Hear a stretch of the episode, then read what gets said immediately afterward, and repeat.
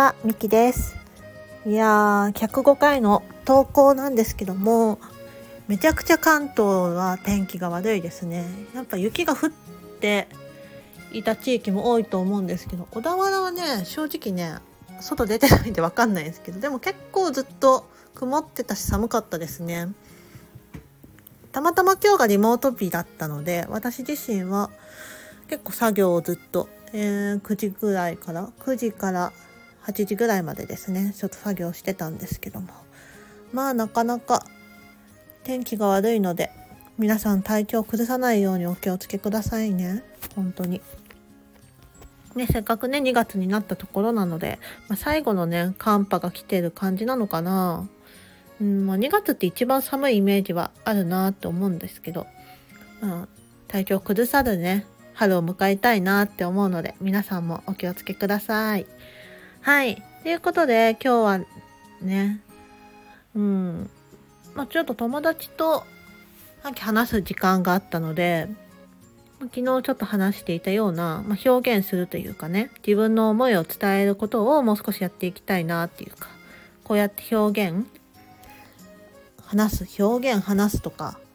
うん、自己表現とか、うん、同じこと言ってるね。そういうことをもっとしていきたいし、それが好きだし得意だってことが分かったって言ってたら、まあ、知ってたって言われたんですよね。うん。っていうのも、まあこうやってラジオを台本もなしで、まあアドリブでね、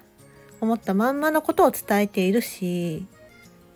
まあインスタライブとかも何回かしたことあるんですよね。それも思い立ったら、あ、今だって時にやったし、で、コラボでもね、何回か話しましたね。で、大体台本作ってないっていうやつなんですけども、もしたし、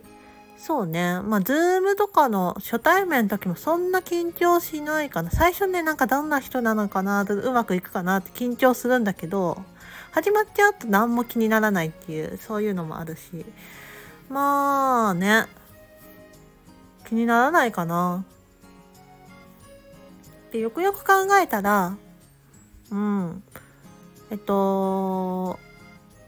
小田原コーチングビレッジで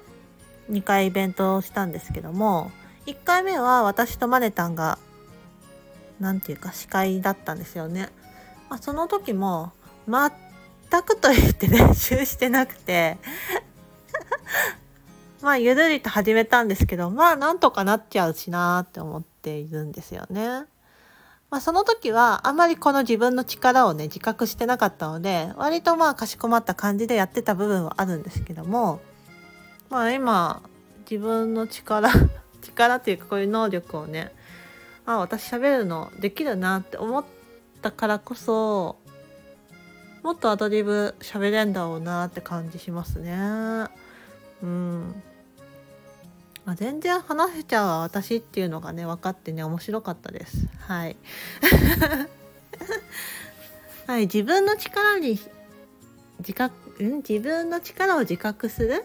自分のリソースに気づくってところって本当にパワフルだなっていうのをね感じましたね。うん。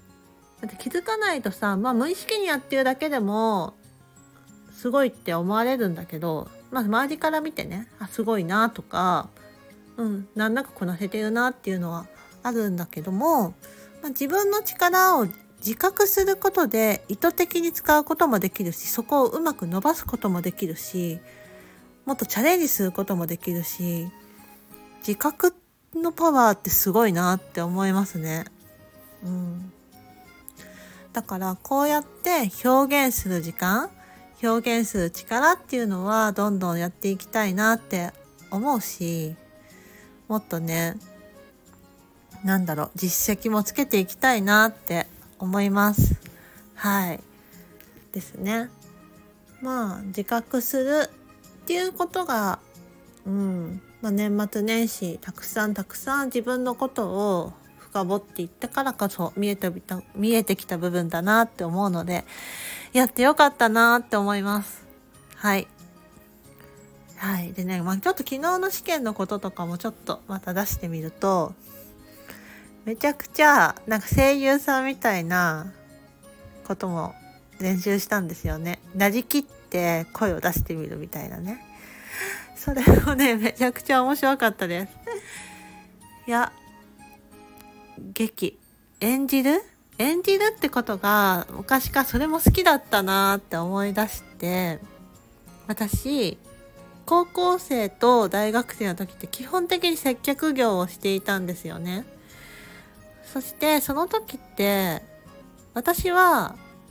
ちょっとなりきるんですよ。もう絶対にこの方を喜ばせる役割だみたいな感じで。だからすっごい笑顔になるし、すごくなんかキラキラ自分の中で出す湧き出ている感じがするし、そう。なんか、イメージングをしてたんですよね。私はもう、絶対にお客様を笑顔で帰らせる自分だみたいな。だから、接客業ってめちゃくちゃ褒められてたんですよ。まあ、それを仕事にしなかったのは、まあ 接客だけだと私飽きてしまう部分もあった、あるので、はい。まあ、高校、大学とね、接客業をして、うん。あもう十分やりきったなって思ったのでまあ別のことをやってるんですけど。まあ物をね売りたいわけではなかったからねその時はね。はい。でそれをやりきってるなりきってるからこそすごく褒められたしえっとお客様からも職場の方からも褒められたしそれをやっているなりきっている自分が別の人格みたいにめちゃくちゃ面白かったんですよね。辛いことがあった時も、なんかもうやる気がしない時も、なんかそこに立てばもうなりきれるというか。うん。演者だよね、それもね。なんかそんなことをしていたなーっていうのをね、ふと思い出しましたね。あ、だから接客業が好きなのって、こうやって自分と別人を演じられるのが楽しかったからなんだなって思いましたね。はい。だから、他の時でも、演じるっていうものをしたら楽しいかもしれないよね。物語思考みたいな感じでさ、あの、ケンスーさんの物語思考の中で自分をなんかこういう人格だと思い込むというか、こういう人格だと思って過ごしてみるっていう、ね、そういうようなフレーズとか、うん、ワークがあるんだけども、まあそれだよね、まさに。自分をそういう風な人だと思って過ごしてみることで、やっぱ行動も変わってくるし、慣れるものも変わってくるし、まあそんなことをね、そういえば私は体感でやってたんだなっていうのを思い出しましたね。うん。まあ、なんか演じるのもね、やっぱり、それが負担になりすぎなければいいんじゃないかなって思いますよね。それが自分の本心とめちゃくちゃ乖離したものだと、どっかで沈み出るんじゃないかなって個人的には思っていて、それはやっぱり今まで私自身が本心を隠して仮面をかぶってた感じだったので、あのコーチングを学ぶまではね。だから、なんだろうな。本心をもう完全に抑えて物語になりきってしまいすぎると、どっかでやっぱり苦しさは出るんじゃないかなって感じするんですよね。それよりはやっぱり物語思考のそのキャラクターを立てるっていう感じと自分自身どっかあるところを見つけてでそうなってみるなんか違和感がない範囲でね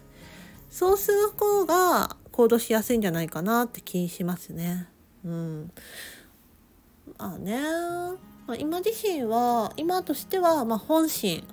のままで生きるってことをやっているのでそれがどうなってくるかは分かんないんだけどまあただ演じるってことでもすごく動きとか行動とか接し方いろんなものが変わってくると思うので、まあ、やってみるのはありなんじゃないかなって思います。なので興味あった方は演じてみるってことをやってみてください。はい。